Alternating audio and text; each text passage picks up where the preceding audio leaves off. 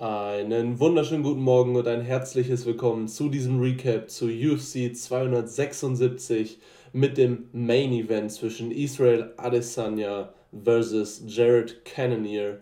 Und äh, ich will einfach mal zurückblicken auf dieses Event, eine kleine Quick Reaction geben hier um circa 7.30 Uhr, also direkt nach diesem Event.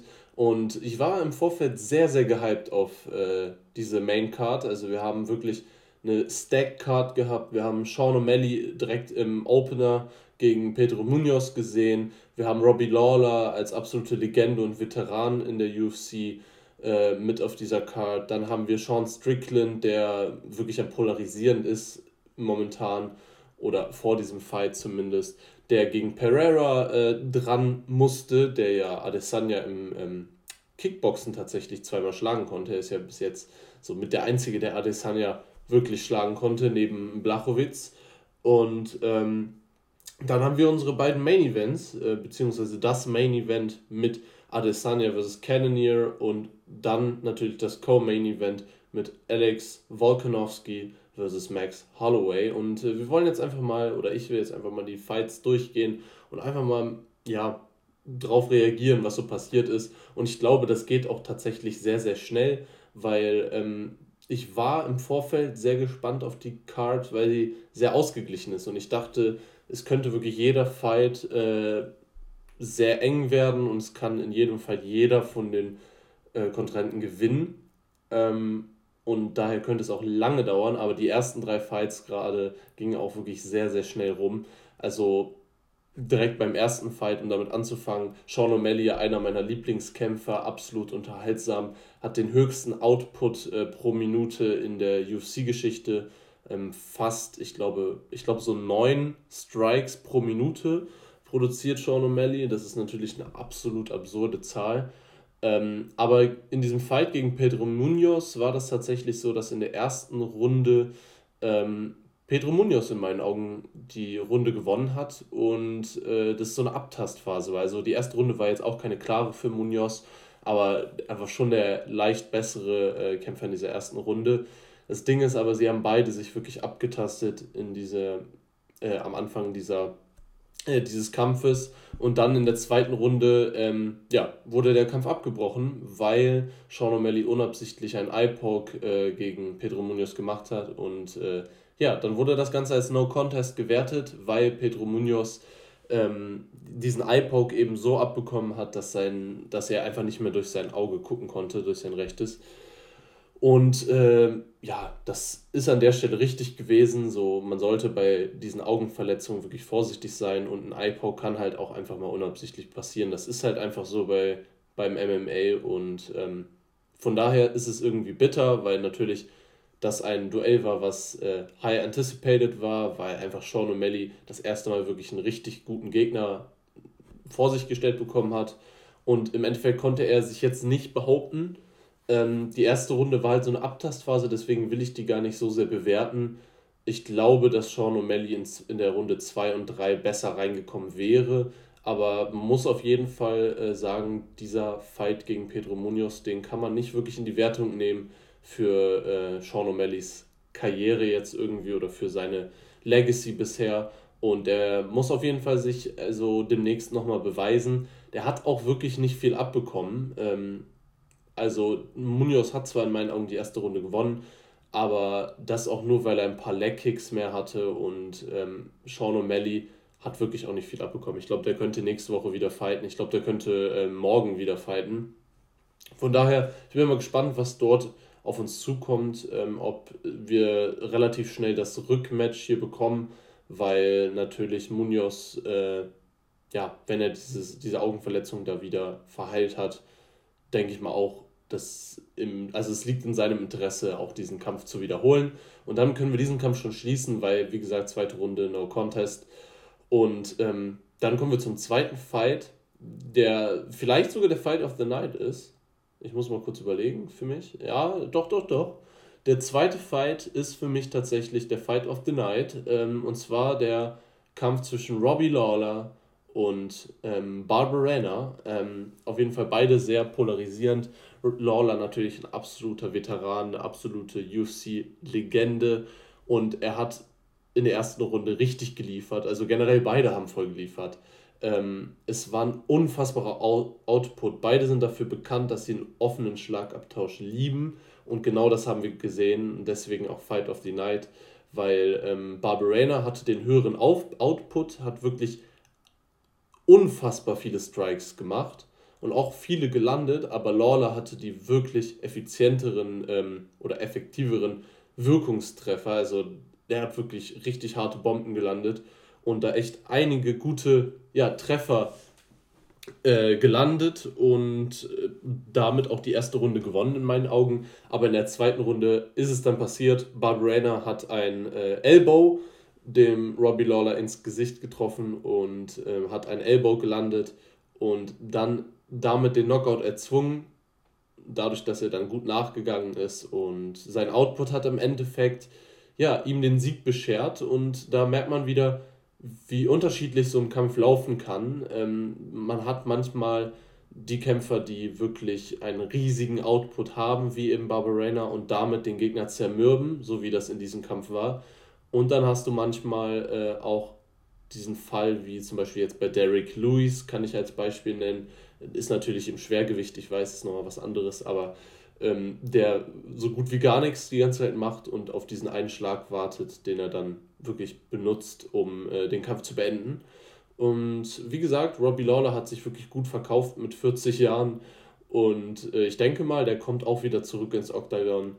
In diesem Kampf sah er, wie gesagt, gut aus. Trotzdem äh, wird Barbarena, äh, ja, hat Barbarena das hier gewonnen und wird auf jeden Fall weiter diesen Hype-Train gehen, den er gerade hat. Und hat vielleicht auch, nee, Performance of the Night hat er auf jeden Fall nicht, das hat jemand anderes, dazu kommen wir dann gleich noch. Aber dieser Kampf, dieser zweite auf der Maincard, sollte auf jeden Fall der Fight of the Night sein, in meinen Augen.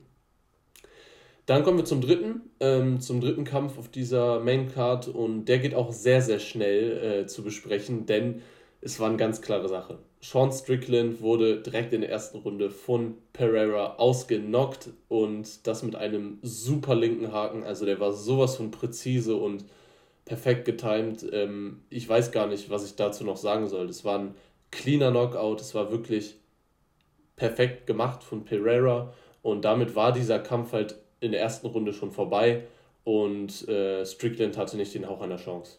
Müssen wir einfach so sagen. Und ähm, damit ist Pereira tatsächlich der nächste Gegner für den Gewinner dieses Main Events. Ähm, zwischen Adesanya und Cannonier kommen wir gleich noch dazu, wer das gewonnen hat. Und ähm, Pereira steht da jetzt im, im Mittelgewicht quasi an erster Stelle.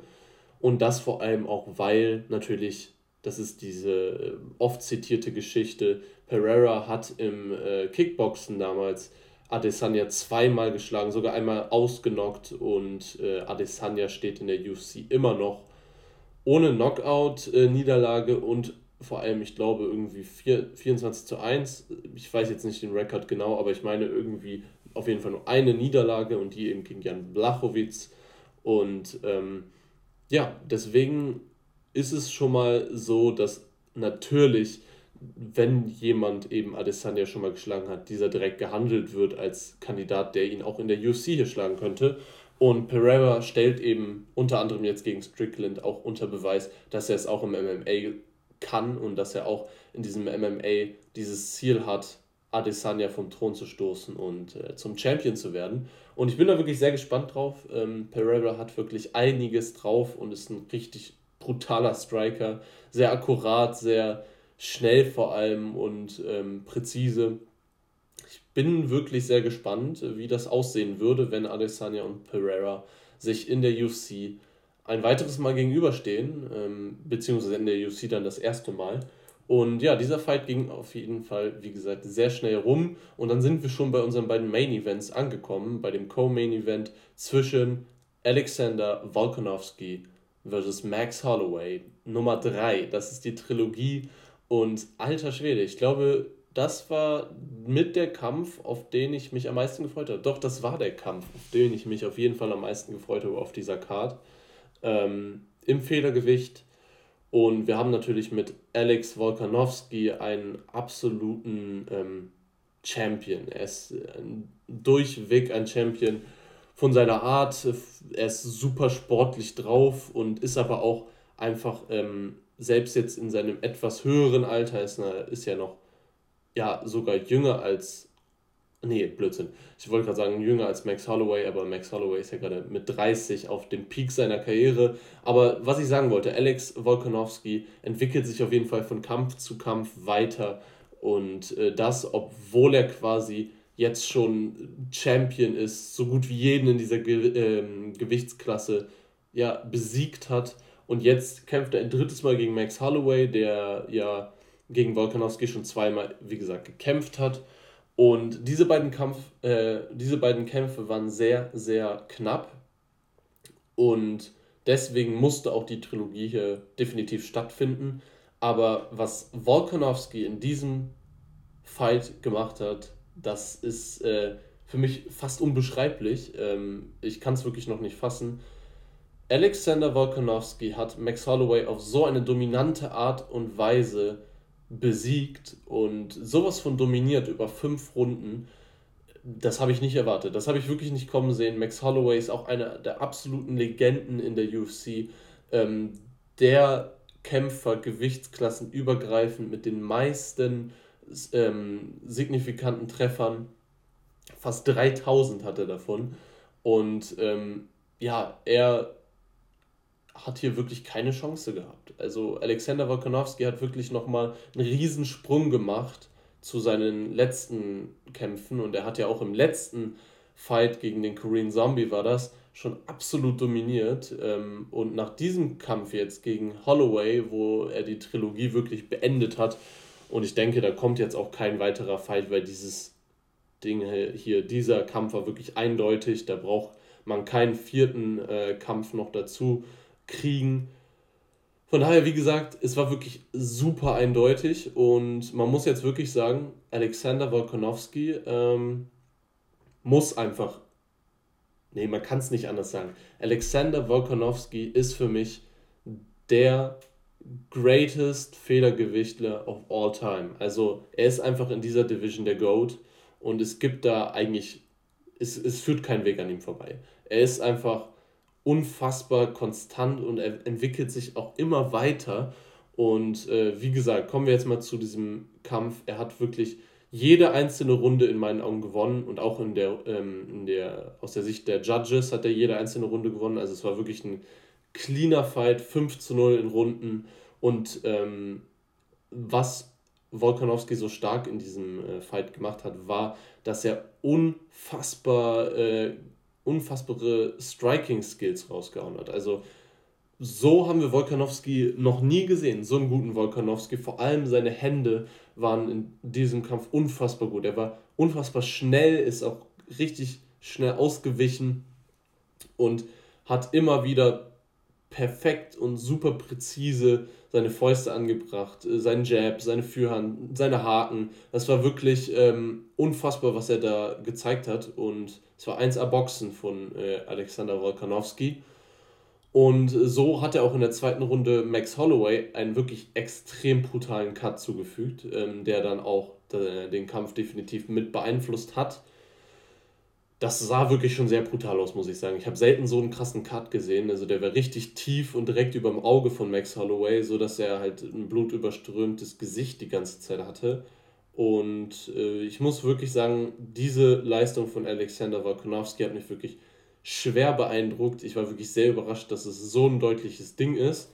Und ja, jetzt hat er in dieser Gewichtsklasse im Federgewicht nichts mehr was er erreichen kann. Er hat niemanden mehr, der ihm gegenübersteht. Und deswegen hat er auch nach dem Kampf direkt schon angekündigt, wird er ins Leichtgewicht hochgehen, versuchen gegen Charles Oliveira seinen äh, zweiten Champion-Gürtel quasi zu ähm, gewinnen und dann zwei Gürtel gleichzeitig zu halten. Ich finde das eine coole Sache und ähm, ich kann es auch absolut verstehen. Als absoluter Vollprofi, der Volkanovski nun mal ist, strebst du einfach immer nach dem nächstgrößen und wenn du in deiner, in deinem Bereich, in, deinem, in deiner Gewichtsklasse alles abgeräumt hast und sogar den besten Contender mit Max Holloway dreimal besiegt hast und beim dritten Mal sogar um Klassen besser warst, ähm, dann hast du in dieser Gewichtsklasse einfach nichts mehr zu tun. Und das ist bei Volkanovski der Fall. Und deswegen ist Volkanovski auch für mich der beste Federgewichtkämpfer aller Zeiten in der UFC. Und für mich definitiv auch derjenige, der die Performance of the Night bekommen müsste, wenn es nach mir geht. Ich glaube aber auch, dass er sie kriegt, weil, wie gesagt, es war so eine brutal dominante Vorstellung von äh, Alexander Volkanovski. Von daher, äh, der ist auch sehr clean aus dem Fight rausgekommen. Das war wirklich ein sehr interessanter Fight. Habe ich so nicht erwartet. Und dann sind wir schon beim Main Event angekommen zwischen eben Israel Adesanya und Jared Cannonier. Und da ist es tatsächlich eine ähnlich, nee, nicht ähnlich dominante, aber eine ähnlich klare Sache gewesen wie bei äh, Volkanovski vs. Holloway, aber nicht so dominant und vor allem in so einer ähm, Perfektion, wie das Alexander Volkanovski gemacht hat. Adesanya hat äh, diesen Kampf ebenfalls deutlich gewonnen, ähm, war allerdings in den einzelnen Runden äh, deutlich ja, zurückhaltender, was, was das ganze Striking angeht und was wirklich den Output angeht. Ähm, er hat im Endeffekt jede einzelne Runde aus meiner Sicht gewonnen. Also auch das hier ist ein 5 zu 0 in Runden. Äh, von daher, wie gesagt, kann man das mit dem Co-Main-Event, was das angeht, vergleichen. Aber die einzelnen Runden waren halt bei Volkanovski vs. Holloway ganz klar immer auf äh, Seiten des Australiers. Und hier bei Adesanya vs. Jared Cannonier war wirklich ja, die ersten zwei Runden waren relativ klar noch an Israel Adesanya. Die dritte Runde kann man dann Jared Cannonier vielleicht geben ähm, als Einzel einzige Runde. Ich habe sie Adesanya gegeben, aber ich kann auch verstehen, wenn man diese Runde Jared Cannonier gibt. Und die Runde 4 und 5 waren dann wirklich minimal Unterschiede, die dann, ähm, ja, wo man dann sagen kann, dass Adesanya einfach die leicht ähm, signifikanteren Treffer noch hatte von daher, es war wirklich ein knappes Ding Runde für Runde, aber Adesanya hat eben auch nur das gemacht, was er musste. Adesanya sah während des ganzen Fights nicht angestrengt aus, er sah während des ganzen Kampfes so aus, als wüsste er genau, was er tut und springt nur so hoch, wie er muss. Und das kennt man ja auch irgendwie von Adesanya, auch wenn er immer eine Show abliefern will.